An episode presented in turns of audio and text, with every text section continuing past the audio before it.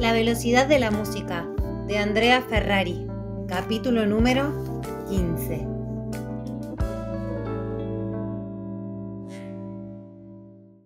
Incapaz de seguir sentada por más tiempo, agarró su mochila y salió a caminar. No lograba superar la desazón de sentirse manipulada, de haberse convertido en una presa fácil para el inquietante timón. Porque tenía que haber un motivo para que ese hombre dedicara tanto tiempo a darle pistas y guiarla por el camino que había trazado. Tenía que haber un propósito oculto, quizás desplazar la culpa hacia un inocente.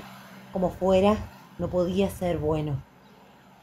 Se sentía tan agitada que perdió la noción del tiempo y la distancia. Cuando miró el reloj había pasado más de una hora y estaba bastante lejos del diario. En el camino de regreso consideró la posibilidad de contarle todo a su papá. Le podía hablar del blog y de los mensajes de Timón y dejar que él decidiera si convenía decirle algo a la policía. Esa decisión la serenó y cuando llegó al diario le pareció que había recuperado el dominio de sí misma. Entonces vio a Ignacio, que estaba fumando en la puerta y le hacía señas para que se apurara. ¿Qué pasa? preguntó inquieta. ¿Armaste un lío? El estómago se le volvió a cerrar. ¿Qué? ¿Estaba todo mal?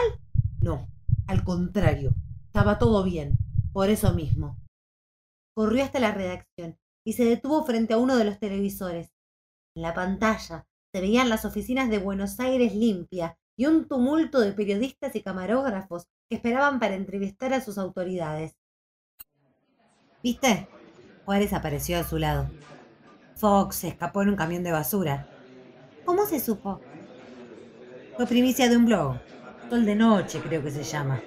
Y ya se está confirmando. Un gerente de la empresa dijo que el tercer tipo que aparecía en la foto no es empleado de ellos. Ahora la policía está interrogando a los trabajadores. En las siguientes horas trascendieron todos los detalles. Los dos recolectores habían coincidido en su versión. Una mujer les había pedido que le permitieran subir al muchacho. Todo había empezado dos días antes del hecho, cuando esta mujer se les había acercado mientras cargaban la basura en el Continental. Quería pedirles un favor.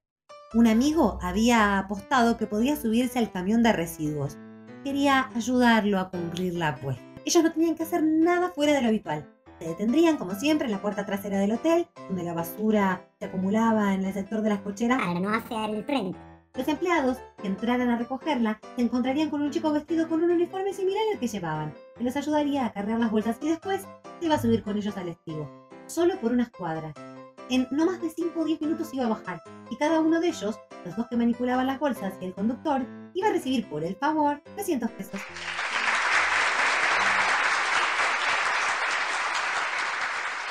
A los trabajadores les había parecido un asunto inofensivo.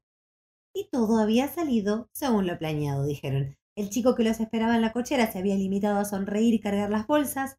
Había recorrido solo unas dos cuadras con ellos antes de bajarse del camión en un semáforo y subir de inmediato a un auto que había frenado atrás. No sabían el nombre de la mujer, pero la recordaban bien. Era joven, muy joven, apenas una chica, y llevaba un impermeable negro. Un dibujante de la policía se sentó con ellos y en pocos minutos elaboró un.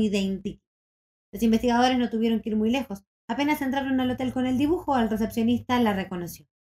Sol estaba escuchando el informe en uno de los televisores de la redacción junto con Tatú, que había terminado el trabajo del día. Tengo un mal presentimiento, le dijo. ¿De qué? No sé. Esa mujer. Pero Tatú no estaba muy atento al tema. ¿Y si salimos a tomar algo? De paso me acompañás a... ¡Shh! Lo hizo callar. Que en ese momento el periodista en la pantalla estaba diciendo que tenían en exclusiva el nombre de la involucrada. Hizo un sugestivo silencio y después lo soltó. La mujer que habría solicitado el favor se llamaría Daniela Amadeo. Sol no pudo evitar pegar un grito. ¡Ah! ¿Quién es? preguntó el armado Tatu. Le contestó en un susurro. La presidenta del club de fans. Esa misma noche, Daniela Amadeo quedó detenida, acusada por la desaparición de Tommy Fox. Como hipnotizada, Sol siguió las noticias minuto a minuto.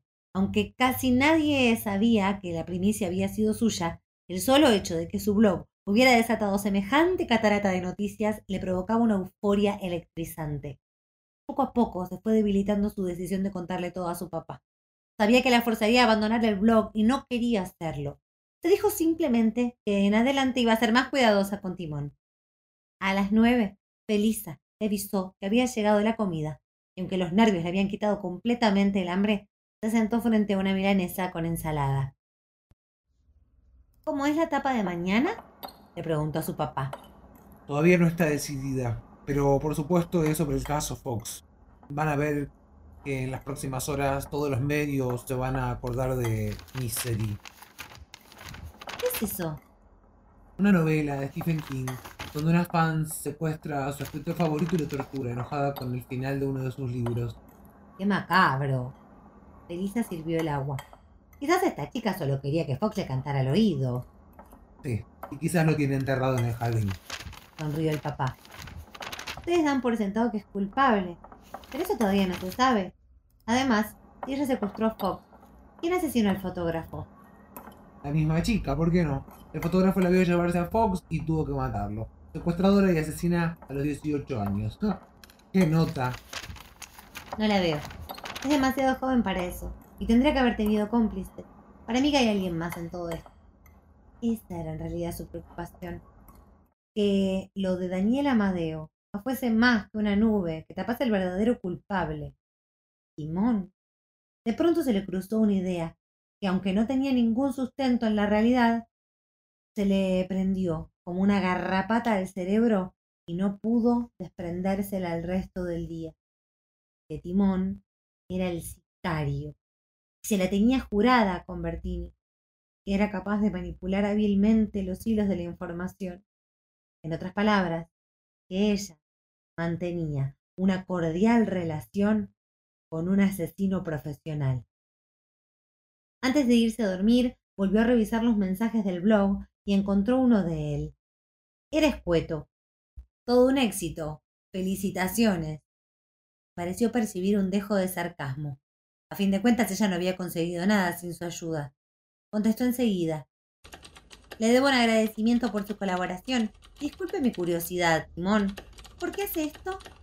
Se quedó un rato más frente a la pantalla, pero no llegó nada. Esa noche le costó dormir. Dio vueltas en la cama durante dos horas y al final se levantó y volvió a chequear el correo. Ahora sí, Simón había contestado. No busque motivos extraños, porque no los hay. Soy simplemente una persona a la que le gustan los misterios. Y este, estoy seguro, no terminó. Así que seguiremos en contacto. Hasta pronto, Julián.